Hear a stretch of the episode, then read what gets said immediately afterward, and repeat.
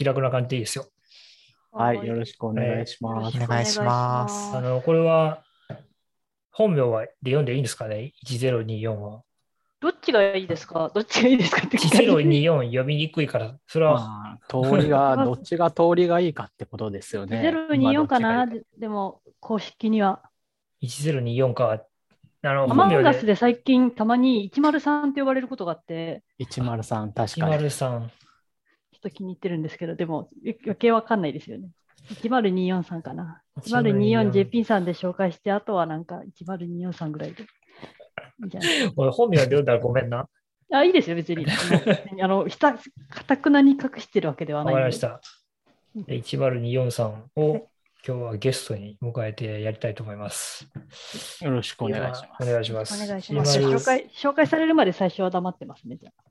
いやもうもうだいぶ喋ってると思うけど、1024さんはですね、あの、コトエディターのメンテナーというか、開発者を引き継いでずっと開発されておられる方で、アップキットを極めていると。そうですね。ないけど。そうか、もううん始まってるんですね。なんか、一回編集点があるのかと思ったら。えで、あの、気楽な感じでいいですよっていうのがもうスタートで、そこからもうほぼ。どあ、じゃあ、もうノンストップです。じゃあ、1024JP です。今日はゲストで来てます。よろしくお願いします。お願いします。あ すごい改まったな。改まりますよ。最初ははいやっぱ肝心なので、誰だこいつって思われてるだろうから。しっかりした。印象、最初はね。そうですね。でちょっとあれかもしれないですね。これ、ちょっともっと怒られるかもしれないけど、女性っていうのでびっくりしたかもしれないですね。僕と同じで。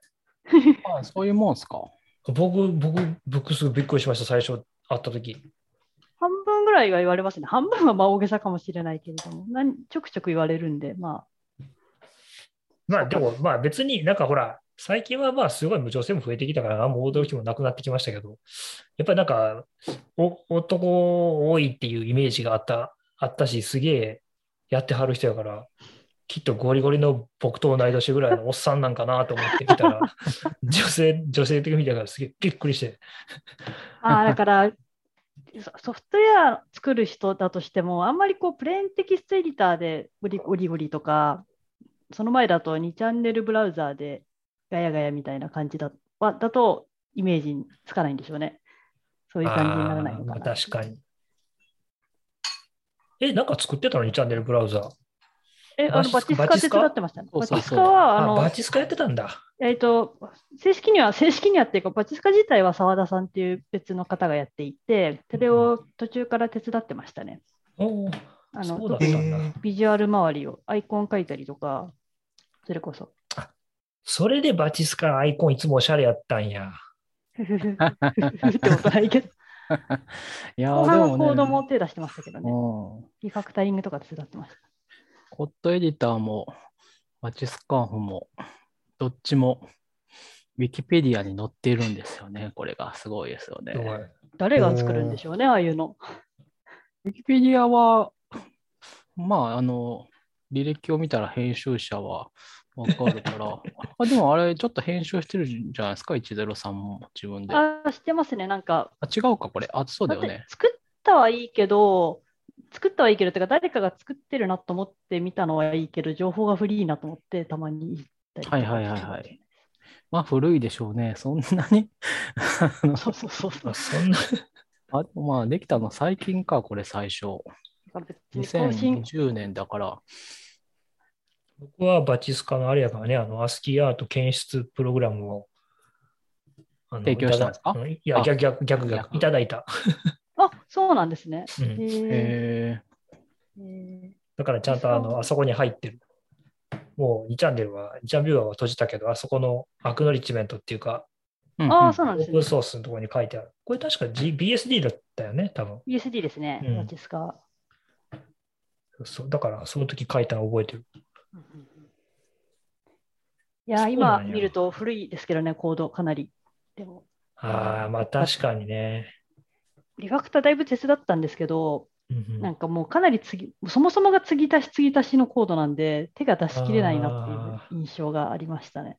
別に澤田さんがっていうよりか、もともと、えっと、なんか2台ぐらい別の人を経由して、フォークしたのがバチスカなんですよね。なるほど。前、ココモナっていうので、ココモナももともと、なんだっけな、イテヨシかな、違うな、なんか別のブラウザからココモナを経由してみたいなんかあったよね、ししーちゃん、なんか猫のメス猫みたいな、あのモナーの女の子版みたいなアイコンのやつ。な。そもそもさん、2ちゃんブラウザ作ってたのに詳しくないですね。忘れたよ。なんか見てたところが違うんじゃないかな。なんあ、そうかも。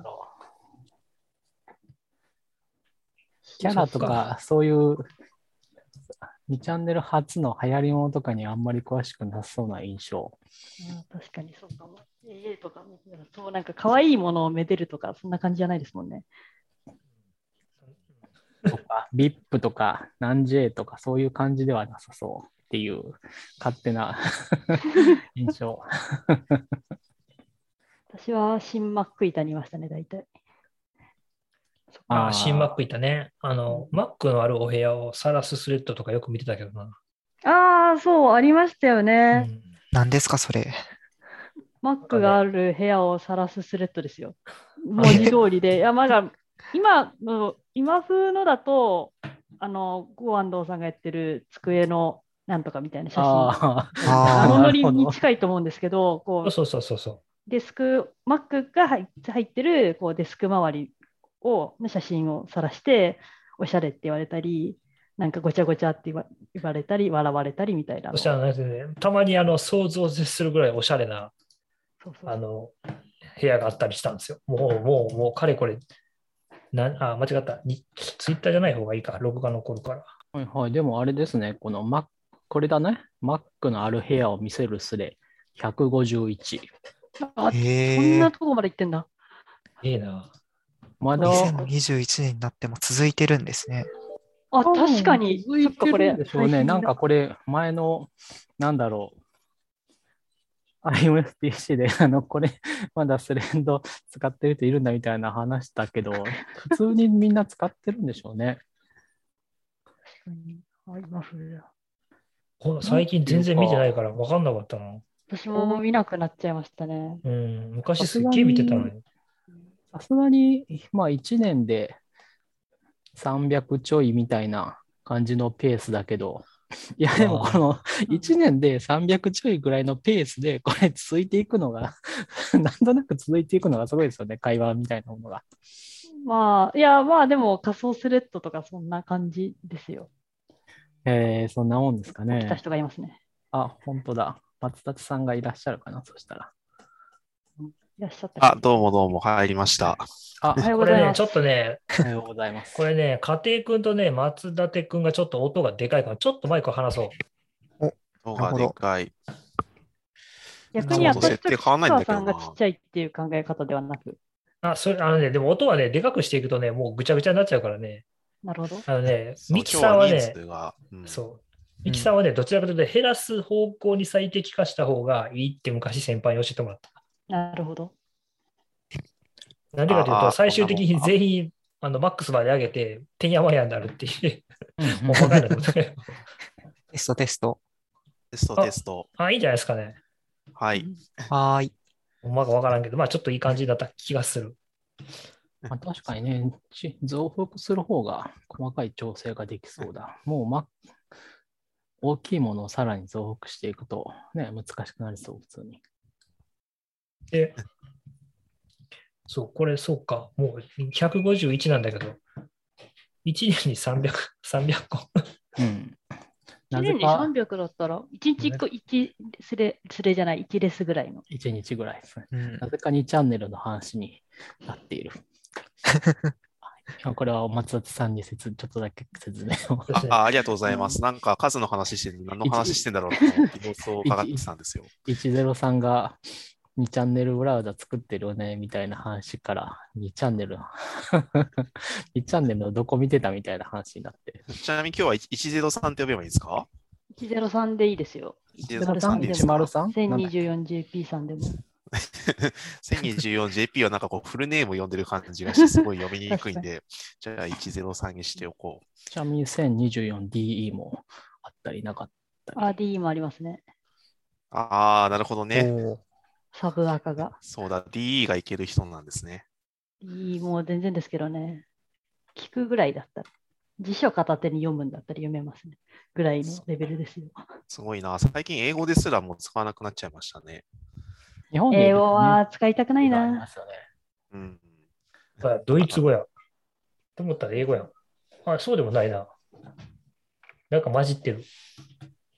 英語ですね。もともとドイツ語でやろうと思って立ち上げたんですけど、立ち上げ、サーバー化作ったんですけど、結局使ってなくて、英語用で再利用してるって感じです。なるほど。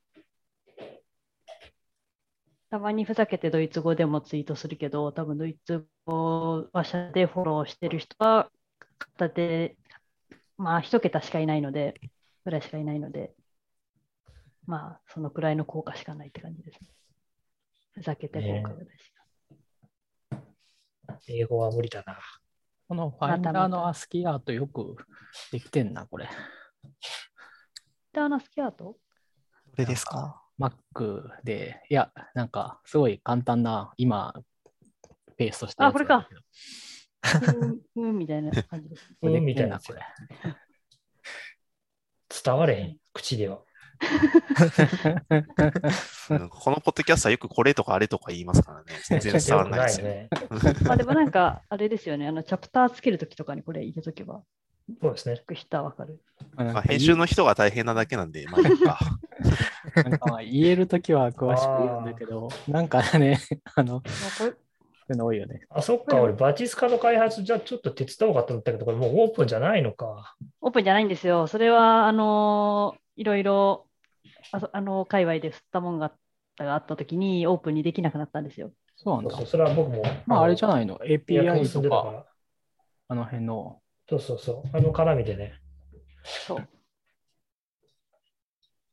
で、出せなくなって、まあ、正確に言うと、多分そこのとこのコードだけ隠して、一。部オープンソースとかにはもちろんできるんだけれども、それやる意味がないっていう。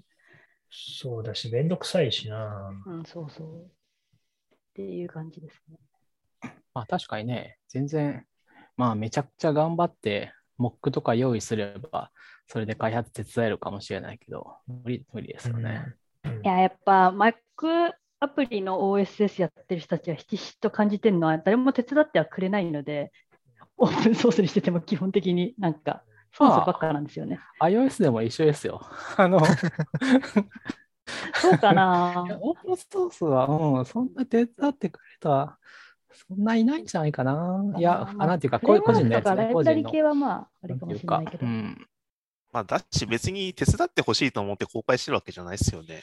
そうそうそう、公開するっていうのはまた、やっぱり別のね。うんいや、なんていうか、私の場合は、あの、公開してあるんだから、自分でやればみたいなことそう、まあいや、そのもわかります。すごい。心の中で思いながら言ったことはないよ。言ったことはないけど、今言ってるじゃないですか。言ったことはないけど、そうそうそう。まあ、なんていうか、こう、まあ、そういうので精神が、こう、楽になるっていうのはあるじゃないですか。こう、ほったらかしにしといても。公開するまでがウォールみたいなとこありますよね。うん。まあ、そうだしね、やっぱり、あと100年ぐらいしたらね、本当にこう、みんなが、みんながプログラミングできたりするっていうこともありな、あるんじゃないかと思ってはいるんだけど、それには100年後でも僕 X コードが必要なんですよね。その時はもうなんか、うまいこと全部やってくれるようになってんちゃうの ?100 年経ったらもう。なんかもうソースコードって概念がないかもしれないですね。それ打ってないさそうですよね。うん、なんかブロック組み立てるみたいな、そういう事態になってるかそうもしれない。そうそう、スクラッチ的に全部ものできちゃったみたいな。いいなぁ楽しそうだな。かななるかなそうなんですよね。なんかえ映画とか見てるとね、なんかそういう感じの、マーベルとかなんか立体映像でプログラミングしてますよね。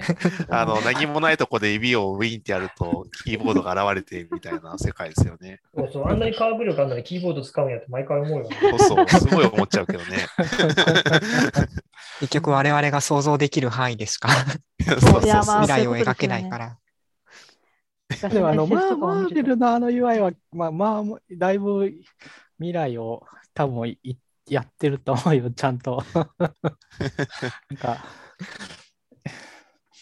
なんか、いや、日本のドラマとかはもう本当にすごい、あの、あーなんかハックするみたいなやつ警視庁にハックして。未来を言ってても、それ多分、あの、10年ぐらい前だよね、みたいな感じになったりするから。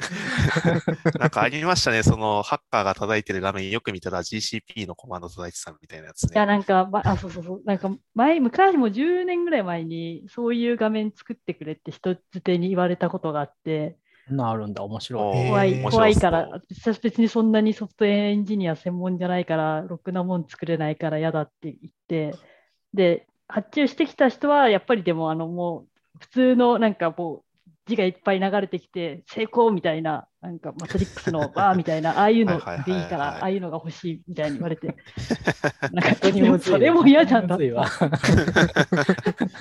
何 なんだ。何がしたいんだっていう案件がありましたね。私は断って最終的にどうなったのかわかんないですけど。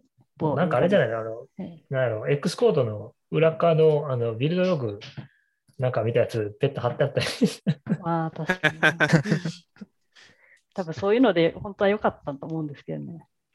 ああいうの作るのも結構めんどくさいですよね。大変だよ。うん。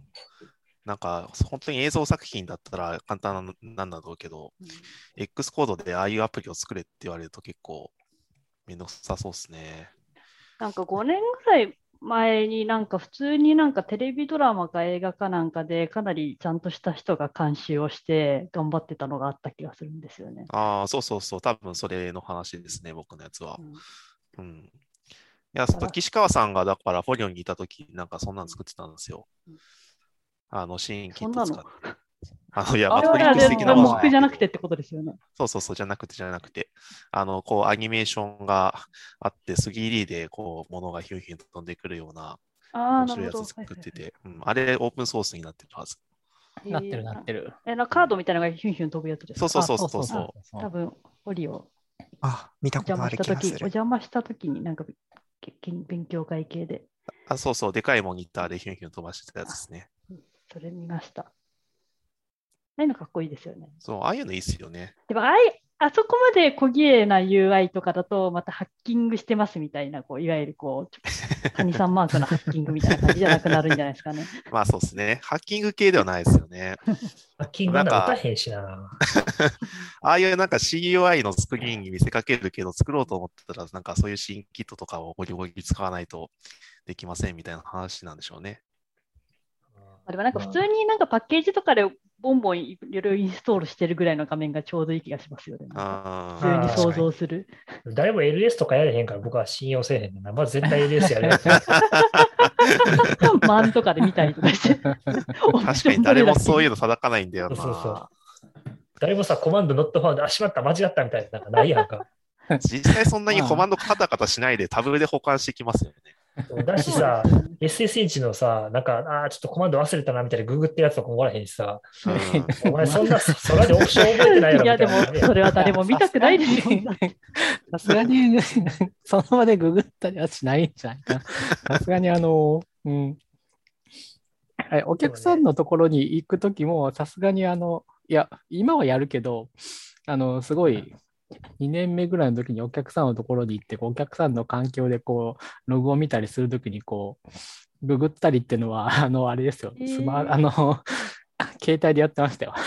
そうなんですね。そんな。私、あの私あの VI とかのコマンドわかんないから、でも入ってるの VI しか入ってないみたいなのあるじゃないですか。ああ、ありますね。わかります。うんすごいわかります当然 VI あのそうそう。VI で開いて、あの、インサートモード I を押して 編集はできるんだけど、さすがにこう、数が増えてくると、こう I を押してデリートして編集してってこうややってるのをこう後ろから見眺めておられるわけじゃないですか。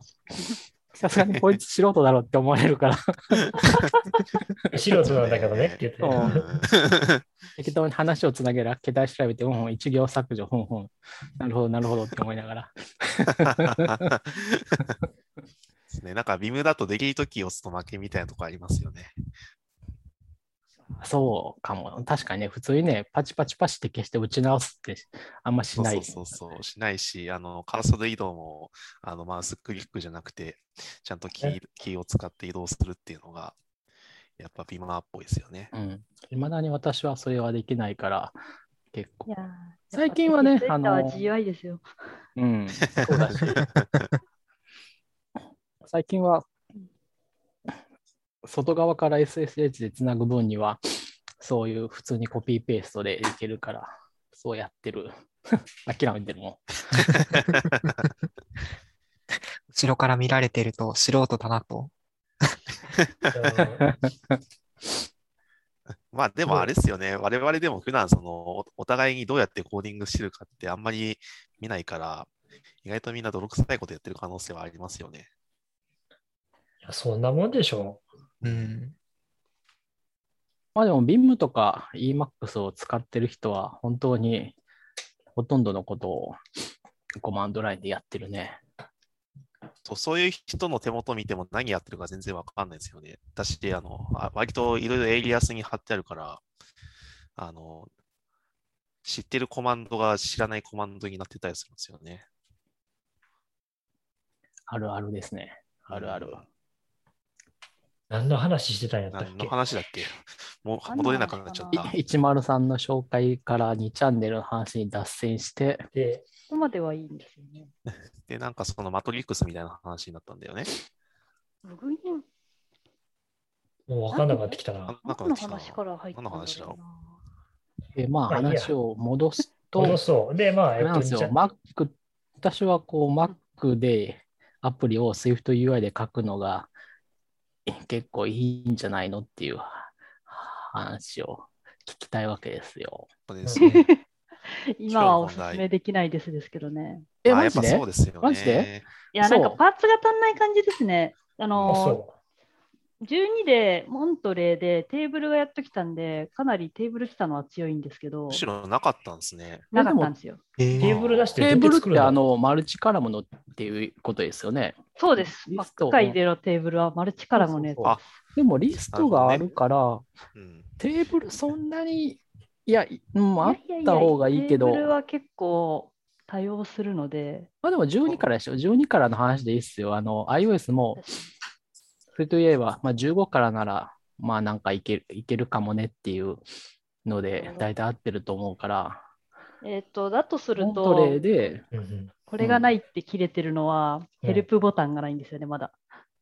おー、なるほど。へーまあでもそれ、いや、そう、それ iOS のあそれ対応を考えると表現できないからかな。ヘルプボタンって何に使うのどこ？ヘルプほらにほら飛ぶボタンですよ。環境設定の右下とかによく言いますね。ほらほら、みんな使わない、あの、はいハテナマークの、ま、丸いハテナマークのボタンですよね。そうです。そうですよね。そえうです。ただ、そうそう全然そう。分からへん。あの、ホンソンさんも知らないって言ってるし、あえでも、もしかしてこれ？ああ、画面が伝わらない。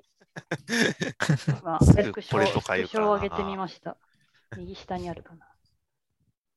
の。ユーザーガイドとかがポップアップするやつですね。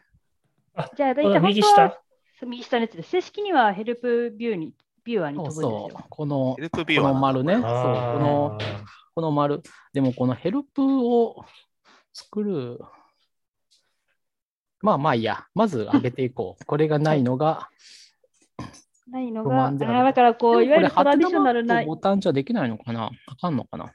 えっ、と、頑張って、えっ、と、ぽいのを描画して、えー普通にアップキットのやつを叩いて、えー飛ぶか、それか、まあ、普通にこのアップキットの NS ボタンのビューをそこだけバコってはめるっていう感じ。二択だと思いますね。で、まあ、どっちにしろだからアップキットの API 使わないといけないし、その、このスタイルみたいなのがないんですよ。 Representa ble でラップすればいけたら。 S wiftUI あ、そうのです、そうです。だからそうボタンでいけるんじゃないかなボタンでハテナマークをラベルにして。いや、なんか丸それもやっぱうまくいかなくて、そうなんですか。インターネット見てると、やっぱ自分で drop shadow とかを描画して、えー、泥臭い。ネットスタックで丸やって、上からハテナ書いて、テキストでなるほどみたいな意外とやってるんですね。世界観なんですよ。なるほど。やだ。まあ、ボボタンスタイルにヘルプボタンスタイルみたいなのがああれば、まあ完璧って感じですね。うんまあ、そうですね例えば。でもそれあったとしても、い右下に綺麗に配置されないんじゃないかな。あの、そう普通には配置されないんで、でもそれはうん自分でやっぱ配置しないといけないんですよね、ああ、それはそうなんだ。うんこれはアップキットでもそうでしょ。で、多分20、20ぐらいのマージンが、今は20、20ぐらいボタンで画面端だったら20、20みたいなのがシステムマージンみたいな感じになってるから、うんうあ、そういうことなんですね。あの左に来るパターンもあるんですよ。右側に OK ボタンとかそういうのが来たときは左に行くんですね。ああ。えなんかまあ定石みたいな感じなので、すごいあの厳格にそう決まってるわけじゃないんですけど、っていうのが定石なので、うんうんまあ、ヘルプとヘルプドキュメントは、まあ、ちょっとないアプリケーションも、まあヘルプドキュメントほぼ見たことないですけどね。ないですね。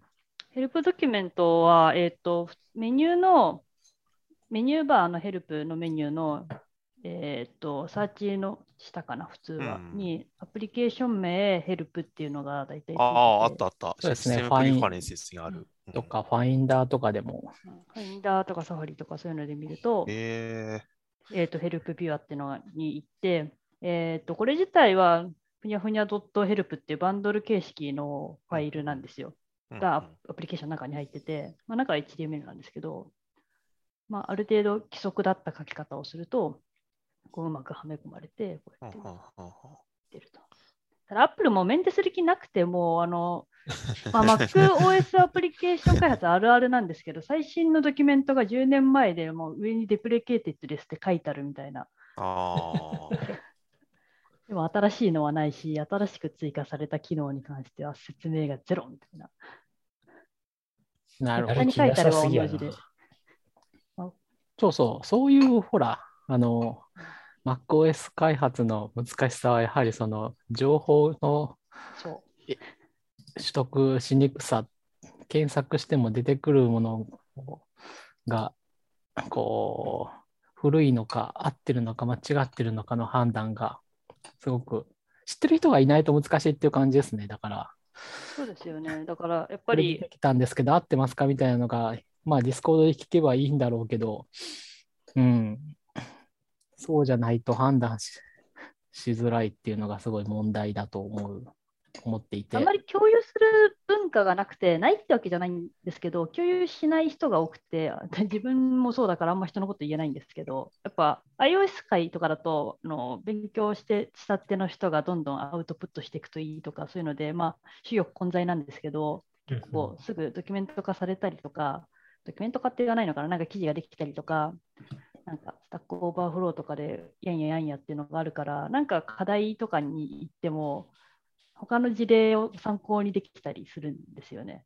ねただ、Mac だとあんまそういうことがないので。そもそも新規で Mac アプリ作る人がいないのかな？ゼロではないですけどね。そこでやっぱぶある程度分断が起こってるのもあるし、うんそのコミュニティが iOS ほど醸成されていないので、頑張って見てますけど、でもやっぱり、っていうのと、あと、あのそんな中で、ちゃんと作れるようになって作ってる人たちとか会社って、やっぱ自分たちで解決できちゃうところがあって、まあそうっすよね。社内で閉じてそうですね。閉じちゃうんですよね。それで言うとね、あの、SwiftUI の Mac アプリは、ちゃんと情報も出てくるし。Apple のチュートリアルもあるし、意外とね、あの、サイドバーとかどうすんのとか、サイドバーネストしたいんだけどとかっていうのとか、ちゃんと出るっていうか、あの、その中にはすごい、昔から今でも、え、あ要するにアップキットで作ってた人みたいな人も、そういうという上で書いたらこうだよみたいなこと人がいるから、そうなんですよ。そうそうそうそうそいやだから、未来は明るいと思っていて、最終的には SwiftUI だと思うし、今から新しく勉強するんだったら SwiftUI だとも思っていて、まあ、これはいろんなとこで言ってるんですけど、ただ SwiftUI で使われてる Swift が難しいので、そこが一個か問題感。うんいやこれはうん。これはあれなんですよ。iOS でもそうですけど、そうそうそう。あの、SwiftUI だけ理解しててもアプリ書けないと思ってて、あの、裏側にある UI キットのことをちゃんと知らないと SwiftUI で作りたいものを作れないなと最近思っていて、なんかそれが AppKit の場合はどうなんだろうっていうのが気になってるんですけど。いや、まあ、それは同じで、現特に現状の課題としては、あ SwiftUI だけで書けるわけじゃなくて、普通にまずユーザーインターフェースガイドラインうん。の知識がまずいるし、アップキットなり UI キットっていう裏に生えてる、生えてるというか裏で支えているちものの知識がいるし、あとはまあアプリケーションごとのなんか特定のドメインのなんかわかんないですけど、ネットワークにつなぐとかテキストを処理するとか、画像をなんとかするとか、そういう知識が必要だし、あとはうん SWIFT 自体、言語としての SWIFT っていうのぐらいまで抑えていかないと書けない。ちゃんまともなものは作れないだろうけど、ただ手前の段階でまずやってみて動いたややったみたいなのは多分すごいとっつきやすいかなっていうの。だから完全な初心、iOS、初 iOS、MacOS 初心者の人が、いきなり SwiftUI からとっつくのは難しいと思うんですけど、今まで UI キットとかで iOS を書いてた人が Mac アプリを書こうと思ったら、SwiftUI であ比較的楽に書いていけるみたいな世界はありますよね。それはあれでしょうね。うんまだまだいや、アップルも結局それ狙ってるんだと思っていて、アップキットの新規開発者が獲得できないことに関しては多分危機感を抱いていて、で、カタリストも出たし、うん。UI キットも出たし、私はあのカタリスト出ないでいきなり UI キ UI、じゃあ、スイスト UI 的なものに飛ぶと思ってたんで、結構カタリストは、おうって思ったけど、まあでも、それで今、SwiftUI 側での Mac のドキュメンテーションをすごい頑張ってるっていうのは岸川さんが言ってる通りで、だからそこに、そこで開発者広げようと思ってるんじゃないですかね。でもそもそも SwiftUI って難しいっすよね。難しいと思います。超難しい。うんいや、わかんない。それが、えっと、わかんなくて、えっと、私はまだそんな触って、真面目に触ってないんで、たまに触ってみて本ぐらいなんですけど、アップキットとか UI キットのもう考え方が染みついてるから、あの SwiftUI のパラダイムシフトを自分の中でこう飲み込まないといけないっていうのが難しいのか、そもそも難しいのかっていうのがちょっと測りかねてますね。どっちですかね。本当にど素人、ど素人って言ったらあれかもしれないけど、例えば全然違う、今まで Java で何か作ってましたとか、そういう人たちが。宣言的に UI 書くっていうのがね、どうにもなれないですね、僕は。そうですか。うん。なるほど。いや、なんか慣れたんですけど、あのう、ん。まあ、あの、岸川さんはもう iOS15 だといけると言ってたんですけど、まだ僕いけないところは あると思っていてですね、やっぱね、ナビゲーションを宣言的に書くって結構無理あるんですよね。うん。うん、あの、挙動もまだ壊れてるとこあるし、でそういうものに直面したときに、SwiftUI ってそのなんか中間状態みたいなものにアクセスする術ないんですよね。そうだね。それは。うんちょ僕らってやっぱりね、あの、何が起こってるかわからなくても、その、まあ、なんだかんだで中身大体こんなことやってんやろうな、みたいな想像が、やっぱり抽象化されたモデルが脳内にあるけど、なしでやると、マジで引っかかったらもうなんか、どうにもこうにもいかんというか、そうなんですよ。それで、その、なんかテキストとかは、なんとなく、あ、この設定がこうなってんだなっていうのを想像つくんですけど、ナビゲーションってもともと僕ら抽象抽象化されたものを扱ってるから、あの、SwiftUI のナビゲーション壊れても、あの、どうしようもないですよね。うん。そうなると、あの、もう、そういう画面遷移周りは UI キットで書いておいて、素直にナビゲーションコントローラーにプッシュするとか、プレゼントを呼ぶとかして、プッシュモーダルの動きは UI キットで、あのそれぞれの画面は Swift UI で書くみたいなバランスを取るのがね。まあ、うんなんかそそこを分けなきゃ分けるんだったら、もう最初から全部書いてある。いや、なんかそこのノリ付けがすごい難しい気がしていて、うんまだ把握できてないからだと思うんですけど、うんうん。なんか多分もっとすると、なんか定石書き方の定石みたいなのが全体的、コミュニティ全体で溜まってって、そうするとなんかどんどんいける気がするんだけど、違うのかな、ね iOS だとそういうのももう出てるのかな ?Mac だと iOS だと僕は割とそれでうまくいくと思ってて、その各画面は UI キットのビューコントローラーのビューにあの UI ホスティングコントローラーのビューを貼るっていう風にして、あの全アプリ全体では UI キットなんだけど、あのビューの部分は SwiftUI で書けるっていうのがバランスいいなと思って。モデルはそこだけ渡して、そうん。その手前のとこから Swift、違う違う UI キットで使ってる普通の struct とか、まあ、 Observed なんとか、 Observable なんとかとかにして、うん、それを渡して、 view でやって、結果が変わったら、また view controller で、それをもらってっていう感じですか？えっと、なんかアプリ全体に関わるあの state みたいなものはあの UI キットから渡す必要があるので、えっと、SwiftUI の initializer で受け取るようにして、例えばボタンのアクションで画面遷移しますみたいになったときも、SwiftUI の、えっと、 initializer であの closure 渡しといてみたいな感じですかね。 initializer で closure 渡すのか、で、閉じ閉じたというか、戻ってきたらもらうっていうそうそう感じか。そうそう。ああ、やっぱうんそういう感じなんですね。になると思いますね。で、僕は今、その、えっと、iOS で流行ってる TCA ってアーキテクチャがあって、あれがその Redux みたいな感じで、アクションを送ると state を変更し、えーごめんなさい、アクションを送ると、reducer が state を変更して、 state が変更されると、SwiftUI の view が勝手に変更されるっていうアーキテクチャを使っているので、あの、それができ、それを行うためのそのストアを SwiftUI 側に渡しておけば、アクションを発行すれば勝手に画面が書き換わるし、画面遷移ができるみたいな感じで実装をや試みてはいますね。なんて、なんていうアーキテクチャって？す？TCA です。The Composable Architecture というポイントフリーが作ってるやつですね。iOS はね、もう結構、いや、iOS はね、それでいいと思うんですよ。あの、うん UI キットが本当に、あの、優れてるし、で、SwiftUI と UI キットを両方こううまく使って、で、かつ、あの、iOS は、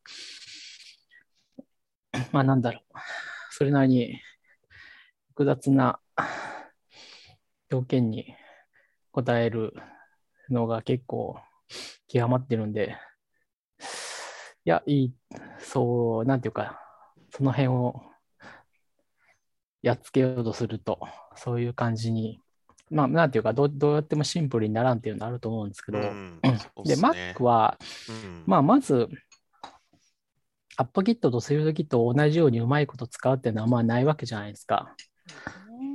ないんださすがにそれはないですね。なんか、あのメリットがないと思う。いや、あの、なんていうかい、や、あるよ、その、うん。あの、メニューにこれ出したいとか、Windows のこ細かいことを、なんていうか、細かい仕上げというか、なんていうか、うん。ピンポイントポイントでっていうのはあるけど、なんていうか、メインをアップキット、えー iOS みたいにメインをアップキットにして UI、スイートウェイでパーツを作るみたいなのは基本的にないと思いや、そうだ、えっと、いくつか、ま、UI キットと、ま、アップキットというか、Mac と iOS で違うところがあって、まあ、私、うん。iOS 全然書かないんで、感覚なんですけど、まず一つが、多分 iOS 関係って基本的にこうビューコントローラーが1個出てて、その中でごちゃごちゃって感じなんですけど、あーそうですね Mac のアプリケーションというか、Windows の中ってビューコントローラーが基本的に入れ子になってるんですよ。入れ子になそって、Windows の中にこれがあって、その中にいくつかまたビューコントローラーが子供でいて、でっていう入れ子関係になってて、それを上まで辿ってったりっていう、まあ、よく言うあのレスポンダーチェーンで、うんなんかどこで、どこに権限があるかが、なんか僕も投げていくと分かるとかっていうのも、なんかそういうのがあるっていうのが一個複雑になっているところと、うんあともう一個が、えーと、Mac のアプリケーションって基本的にこう UI パーツを標準のままに使うっていうのがあって、うんうんうん標準のままで使ってそういうのをこうどう配置するかみたいなのうんうん。で基本的に出来上がってるけど、iOS のアプリケーションってやっぱ、まあ、企業が使っ作っててブランディングちゃんとしてるのが多いとかってもあると思うんですけどかなりこうボタン1個でもいろいろデザインを変えたり何何色で角がこのくらいでここにアイコンがあってみたいな。ね。よく言えば自由だし、悪く言えばなんか秩序がないというか、一貫性がないんだけれども、うん。逆にそういうのだと、こう、UI、ん？Swift、ごちゃごちゃになってきた、SwiftUI の あの描画力みたいなのが生きてきて、こういう色にして、こういうフォントにして、ねこういう、えー、とタイトル相当のあのスタイルにしてみたいなことがやりやすいと思うんですけど、やりやすいというか、にメリットが大きいんだけど、Mac だとなんか、それこそ、ボタンのスタイルをどのスタイルにするかみたいなぐらいになっちゃって、うんうん、そっか。確かにそうですね。うん、なんか標準アプリばっかり眺めてるから、あんまり気にしなかったけど、あんまりこう、パーツをカスタマイズするっていう文化がそんなにないんですね。うん、なんかあまりなんか行儀が良くないみたいな。ね してもいいんだけど、Mac の場合は本当にあの、そういう個性をやはり消していかないと、消していくんですよ、もう本当に。なんかシステム全体で調和を取るみたいな思想ですかね。うん、やっぱうん。複数のアプリケーションのウィンドウが同時にこそう画面上に展開されているので、うんここに一貫性をすごい求めるんだと思うんですよね。そしたら今の環境相当気持ち悪くないですか？その iOS 向きに SwiftUI で作られたものが MacOS でビルドされると。いやいやいや、SwiftUI は iOS 向けに使われてるもんじゃないから、SwiftUI で作る分にはいけるんです。あの、うん結構いいと思ってるんですよ。カカタリストで。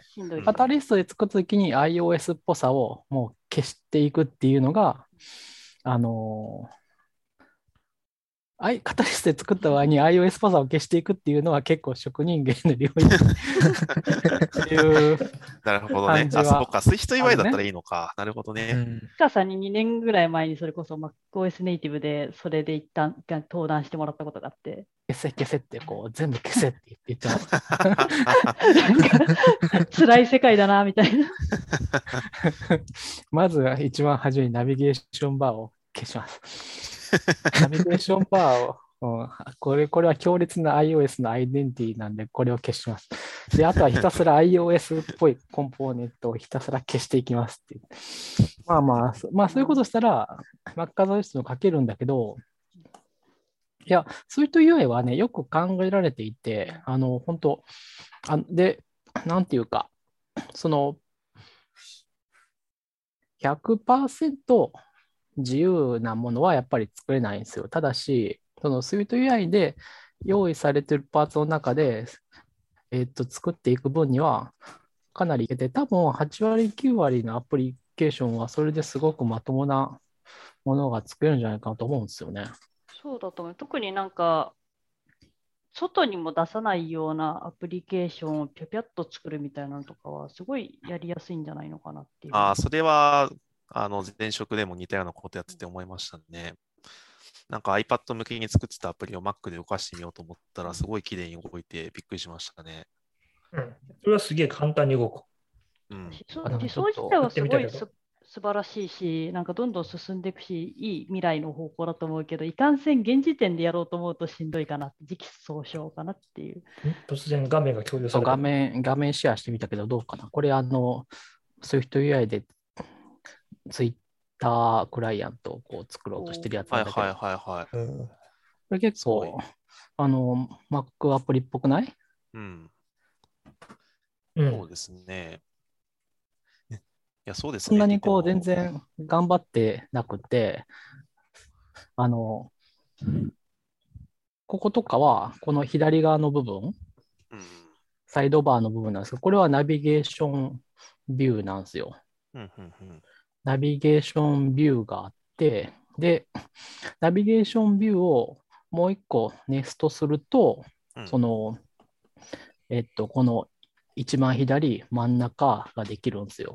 これ、えーなんていうかポッドキャストこれで大丈夫なんですか？ダメだよ、ね。全然ダメですねダメだけど。もういやね、これ最悪のやつですね。伝われはこっちはめちゃめちゃ楽しいんですけど。これこれ、YouTube で配信すべきやここまで来た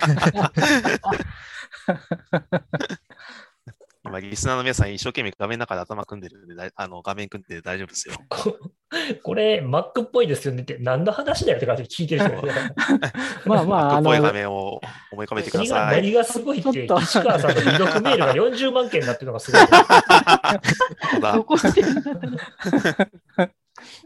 まあちょっとあの前提条件を一旦共有して話したいなと思ったんで、なるほど。スリーペインの、うん。まあ、そうその、ビューワーですね。いうのを、こう NavigationView を単にこうネストしていく。 NavigationView とリストを、だだから多分ね、 NavigationView とリストだけで Mac アプリ作れるんじゃないかっていう、ほら、感じありますよね。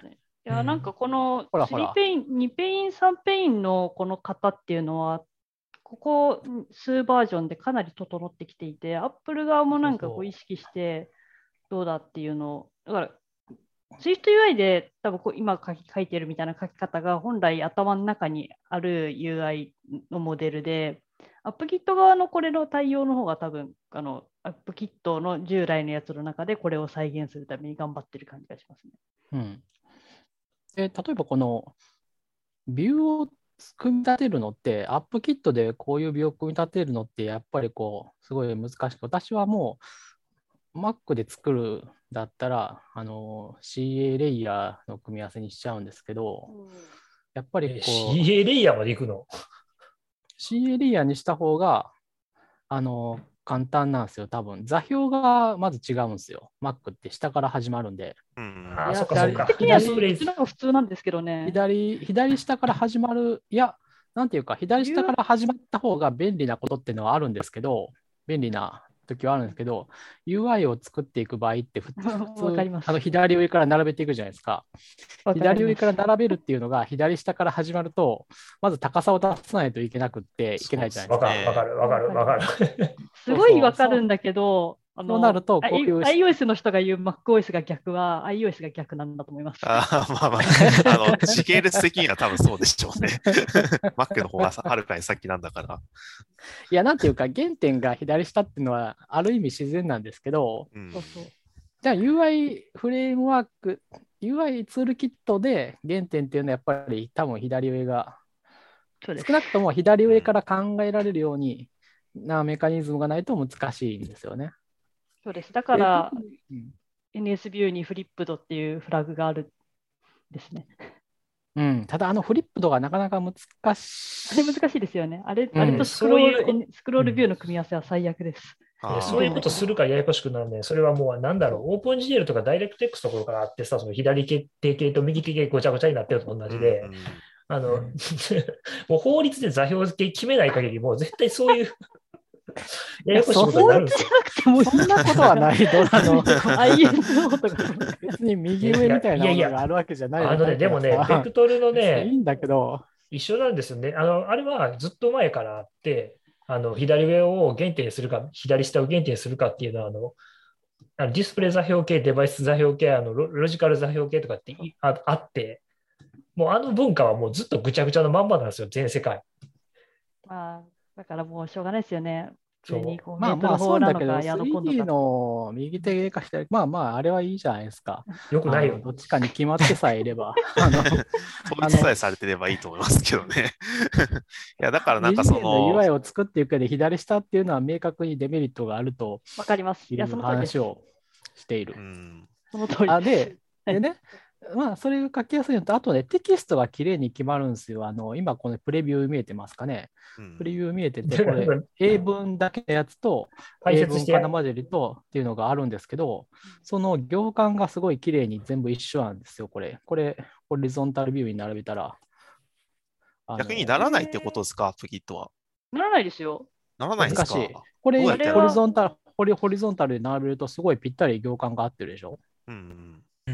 あのでもあれってフォントがいけないので、基本的えには。ちょっと待って、でも Mac じゃなくて、iOS もこんなに綺麗になったの最近じゃなかったっけ？iOS は最初から、iOS はね、あのーいや、iOS はね、あれじゃないですか、まあフラットになってからじゃないですか？癖はあるんだけど、ああ、まあ、そうなんですよか、。そっか。で、行間がね、キューブがピタピタっとこう、あ合っていて、合っているんですよ。で、あの、この、フォントボディレディングっていうプロパティもうちょっと解説ししよう。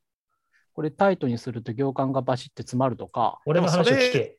それができるようになったのは多分 結構最近ですよ。俺の話を聞け。いや、もうちょっと説明ど、しあれ難しくないですか？あの、あれから Swift UI なの、まあ、フォントプロパティっていうか、フォントメソッドをなんていうか、えっと、説明でテきねえな。キストを、複数行のテキストをきれいに表示するっていうのは意外と難しいんですよ。これは結構職人芸の領域。まあ、昔から苦労してたとこですよね。行間をいい感じにするっていうのは。しょうがないんですよね、フォントの仕思い出して組みとかを考きた、あのえると。iOS でも結構、日本語、英語混じりと、あ、そうそうそうそう普通の。英語だけとって言ったら、行間が変わった気がする。うん。でも結構それ古い話で、す最近は割とちゃんと行くようになってて、その今で言ってるルーズとかタイトとかは、多分 iOS14 とかじゃなかったでしたっけ？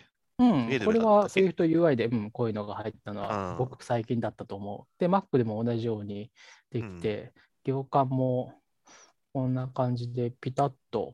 まあ、っていうか、そもそもキーノートとかのタイトルも、日本語入れるのと英語だけじゃ、あの、合うし、下のラインが変わっちゃうしね。これはやっぱフォンントが悪いってテキストキットの中の人が言ってました。あー。はい。し、むしろフォントに忠セレク実にすると、選仕様に忠択実にすると、そうなっちゃうのか。選択可能みたい。な部分もテキストセレクションイネーブルドかな。まあなんか、そうそう、なんかセテキストレクタブルみたい。な。なのがありますよね。そうそうそう、こうい。うのを。セレクタブルもそうだ、つける12からなんですよね、MacOS。そうかもまやっぱり、うん。セレクタブルはね、作るの大変なんだよ。モンテキストモントレーから、そう、なんだけど、まあ、いや、だから、SwiftUI は、この辺の求められ、なんだろう、アップキットで書いていくと、まあ、普通の人は、なんか行間がガタガタしてんなっていうのはもう諦めるしかないと思う。うんけど、で、大体それで、こう や、やる気をなくす人も結構いると思うんですよね。だけど、そういう時は、なんていうか、さすがにその辺では、その辺でつまずかないことにはなってるから、っていうところが、後から新しく作ったいいんじゃないの点ですよね、こう、モダンというか、うまくインテまあ、ーしてさすがに SwiftUI でそう同じ問題引きずってたら、もう窓から投げ捨てろっていう感じだけど、いやー、よく突然暴力的だろうなテキストビュー周りが。高さが違う問題は。で、日本人が開発してるようなやつで、まあ、日本人じゃなくてもいいですけど、日本語話者の人が開発してるようなやつだと、それを頑張って、レイアウトマネージャーとかをサブクラスしたり、なんとかかんテキストキットのあの深いところにいる人たちをサブクラスして頑張るんですけど、うん、そうなるでしょ海外の人が作って、英語圏の人とかが作ってるようなやつに、なんか日本語とか、まあ中国語とかもあるのかな、同じような問題が。うん人がこれなんとかしてくださいみたいに言われると、向こうは何言われてるかが分かんなくて、すごい、いやいやいやになるみたいいいっすよね。SwiftUI でなんか、今まで個々のアプリケーションで対応してた問題が統一的に対応されるようになると、あるアプリで出た問題をフィードバックすると、SwiftUI 全体が良くなって、それが全部のアプリに波及するみたいな感じですよね。な。でもそれって別に SwiftUI の手前でもできてよかったんじゃないですか、そのサイクル自体は。う。それはそうですねね。うん。うん。ただ、あの、多分書き方の流派が今聞いててもいろいろあったんで、なんかその全部を改善するのに結構時間かかるんじゃないかな。例えばそういう、あの、SwiftUI も SwiftUI でなんかこう、こうやってやりましょうみたいなのがいっぱい文化として出てきてる感じがあるから、エクステンションこういうの作ってみたいな、こういうレイアウト。マジですか？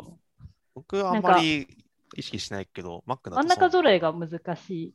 ああ、真ん中揃えはそうです。真ん中揃えはまだましで、えっ、と、なんかうんカラムでなんか、そ相当じゃないや、アライン、アラインするみたいなのが結構難しくて。あーむずいっすね確かにね、あのスペースターを入れる流派と、えっと、V スタックでアライメント書く流派とかありますね。そこら辺はこう、やっぱりこう、ビューをまたいで制約をつけれるオートレイアウトだったら、こう、結構シンプルに書けるやつだな。そうですね。今のところビューをまたいで制約つけるってできないんですよね、Swift といえば。あれしん、でもあれしんどいし、なんか多分そのうち公式で API きれいなのできる気がしますけどね。うん。単純にそれも時間時間の問題かなっていうう。ん。次回、次次回ぐらいに入りそうな。そう、そういうのとか、あの、結構 SuiteUI で作ってるとボタンのサイズがジャストサイズになりがちみたいな問題もあって、まあそうなんですよね。程よいパティングを勝手に入れといてくれっていつも思うんですけど。そうなんですよねあ、そう、程よいパディングあんまないですよね。あ、違う、パディングでなんか入れないと程よいパディングそうなんかデフォルト値ぴったりみたいなのが。そう見た目のサイズになっちゃう、なっちゃって、全然クリックできんっていうことになりがちうんなんですよね。でで、すね。もちろん、パディングをつけたらいいんだけど、パディングをつけるのって難しいんですよね。特に均等割り付けにしたいみ。要するに、うまいこと、ボタンが4つだったら、4つの大きさになってほしいっていうところにパディング入れるわけにいかないし、固定のね。そうです指定されたんでねす。か、その時は。スペーサーにすると、スペーサーの部分はクリックエリアじゃななくいや、なるんよですきますよ。ラベルの中であの HD スタック使えば入りますよ。あ、そうそうそうそうそう、そうなるね。だからそういう、うわ、そうだねそうそう。ななんていうか、そう、あの、まあ、分かってる人はそうやるんだけど、みたいな感じになりがちだよね。なんか細かいとこはやっぱり気がつか気が利かない感じなんだよな、まだなんかセクションとかもなんかセクションってのがあるんだと思って、セクションはタイトルと本体みたいなのがセットになってレビューみたいなやつなんですけど、そうですね。うん。便利と思ってセクションいっぱい並べて、それを、えー、と V スタックにしてみたいにして、V スタックに、えー、とパディングかなスペーサーかな？なんかうん。数字入れると、そのセクションのとセクションの間に入ってほしい気持ちだったんですけど、セクションとセクションの間にも入るし、こタイトルと、そのセクションの中のタイトルとコンテンツの間も同じ幅が入るんですよ。ああ、ありますね。そういう、あの、その似たような問題に、あの、スクなんだっけ、ホリゾンタルなスクロールビューを置いたときの、えっと、端っこのマージンが、あの、ちゃんと書くとうまくいくんだけど、普通にただパディングつけるだけだと、あの、コンテンツが切れてしまうみたいな話とかもあるんですよね。なるほど慣れてないからな、まあ、お互い慣れてないんだと思うんだけど、アップルもなんかどこがなんか困ってるところかがまだ追い切れてないから、まだなんか。そう。だから周りが Swift UI は、とにかく正解は一つしかないんですよ。それをいろんなことをして、たどり着いて、よし、うまくいった、じゃあ次に行こうって言って、また別の問題を一生懸命正解を一つ探すみたいな作業をしなきゃいけないんですよ。辛い。そうだね、結局、その、ウェイキットかアップキットは、もうちょっとプリミティブな部分が触れるから、あのいくつか解決があったりとか、ない場合、ない場合でも、うん、力技でこうやるみたいなので全然 OK みたいなのはあるんだけど、まあ、そういう点の場合は、結局、え今はそれはない、あるのか、あるのかないのかって感じですよね。うんそうですね。ないんだったら、そう、ないんだったらもう諦めるか、別の表現方法にするっていうのを選べないと、あの、難しいですね。だから、まあだから個人で自分のが使うものを好きなように作っていくっていう分にはそいいいんだけど、そうじゃない分にはちょっとなんか高度なテクニックが必要になってくるよね。そうですね。ってなると、やっぱり SwiftUI だけだと、今からやろうと思っても途中で行き詰まっちゃうから、うん。両方の知識がまあ必要になる、まあなんていうか、業務で引き 仕事を、うん、でやるっていうのだと難しいね。だから、これ、この要件だったら SwiftUI で完結できるだろうっていう経験値がないと SwiftUI でアプリが書けないんですよ。うんいや、なんかそれこそなんか自分の例だとコットエディターみたいなテキストエディターみたいなのを全部 SwiftUI で書ける日が来るのかって思うと、まだ6年ぐらいかかる気がして。まあそれぐらいかかるんじゃないですか。うん6年はだいぶ。早い方？いや、早い方かな。6年経つと次のパラダイムが来ちゃう気がするんだけど、いや、来ない気がするけどな、6年ぐらい経って、やっとなんかテキストキットが SwiftUI に完璧に対応したみたいな話になってる。なんかそれまでに UI は根本的になんか変わったりせえへんから。フラットデザイン何年やってるんだって話ですからね。うんあそんな変わんないんじゃないですかね。やっぱ iOS の人たちは時間の流れが早い。iOS は早いですね。じゃあ、例えばその X コードの今 UI を見てるんですけど、これは SwiftUI で大体可能になるかっていう話をしたいんですけど、どうですかね？コードはいいける。うんうん X コードはいけるんだ。ね？いけますか？まあなんていうか、いや、いける。X コードはいける。SwiftUI で作入るの？入力とかのやり取りとかもですけどこのテキストエディター部分とかもまあ、あの、なんだろう、あの、リファクタリングのなんか凝ったアニメーションと、いや、なんていうか、すごい100%模倣することはできないけど、あの、じ機能的に同じものを大体同じようなレイアウトで作るのは、X コードはいけるでしょ、これ。えそうなのか。え？ーエディエディタ部分できますかこれ？見た部分のなんか、あの、え？ーモーニング出てくるのとか、あのチカーソルとか。い、けんじゃないの？別に、あの、ポップアップ、ポップオーバーとか、行、行単位で出さけでしょ。ああ、ううんこのなんか、まあでもあれかな。ごめん、ちょっと入力部分は、入力はちょっと難しいかな。入力に介入する方法が少ない、少ないから。サブメニューとかこんな綺麗に作れんの？どこどこ ?X コードのなんかあの、エディターの上のプロジェクトの階層構造が出てきたりするの。あー、パンクズですか？うんこれはできそうな気がしますけどね。こんなんできんだ。できんじゃないかな、これは。別に、えうんポップ、これ、ただ H スタックで間にあの、くの字挟んでいくだけ編じゃないですか？編集が介在しないところはだいぶいけると思うよ。マジか。編集とかはしんどいですよね、多分。そのキャレットの位置にこれ出せみたいなところは、なんかちょっと諦めて行単位ぐらいに、うん、でも保管とか、保あ管とかで、あのか、プレイスホルダーが出て、タブで移動してみたいな、ああいうのとかしんどい気がします。とか、うんあの、マルチカーソルとか、そういうのは一旦諦めよその辺はどうや どうやってもいい抽象化できない気がするんですよね。なくなくてもいいじゃん、別にマルチ。前、ちょっと前までなかったわけだしさ。X コードを、どうしよう、X コードを9とかをターゲットにしたらいいんじゃない？確かに最新はちょっと難しそうですね。このマルチ X コードのマルチカーソル壊れてますよね。2年ぐらい前から壊れてて、あれ、そうなんですか？どなんか多分話すタイミングが、で、あれオプションうまく落ちて、押してパチパチするんですよね。うまくいかないことないでですか？区形選択で一行だけやるときに、話す、どのタイミング、話すタイミングは間違えるとなのかな？こんな機能信用してないから使ったことないわ。X 選コードをもっこと信用、X コードはもっと信用して大丈夫です。あの何回も裏切られてきたからもういいっすよ前に比。べたら壊れなくなってますよね。あ、それだそうけど。ですね。うん。うん。でもこれ確かに、ああの、今のファクタリー区形選択の話で、あの、キーを先に離すか、あの、ドラッグを先に離すかで挙動変わるんで、ああ、オプションを難したらオプションを離したらダメっていうのは合ってんのか、これ。これあ多分合ってなくて、もともとはどっち話先話しても大丈夫だったんですよ。で、2年ぐらい前のテキスト入力周りの時に仕様変更が入って、タイミングが変わったんですね、これ。そなるのほど。何かが変更される。で、それに対応してないんですよ、こっちは。X コードはうん、しええっと、普通の Mac の区形選択は、オプションを押してドラッグさえ始めれば、あとはオプションを離しても OK ですよね。はい。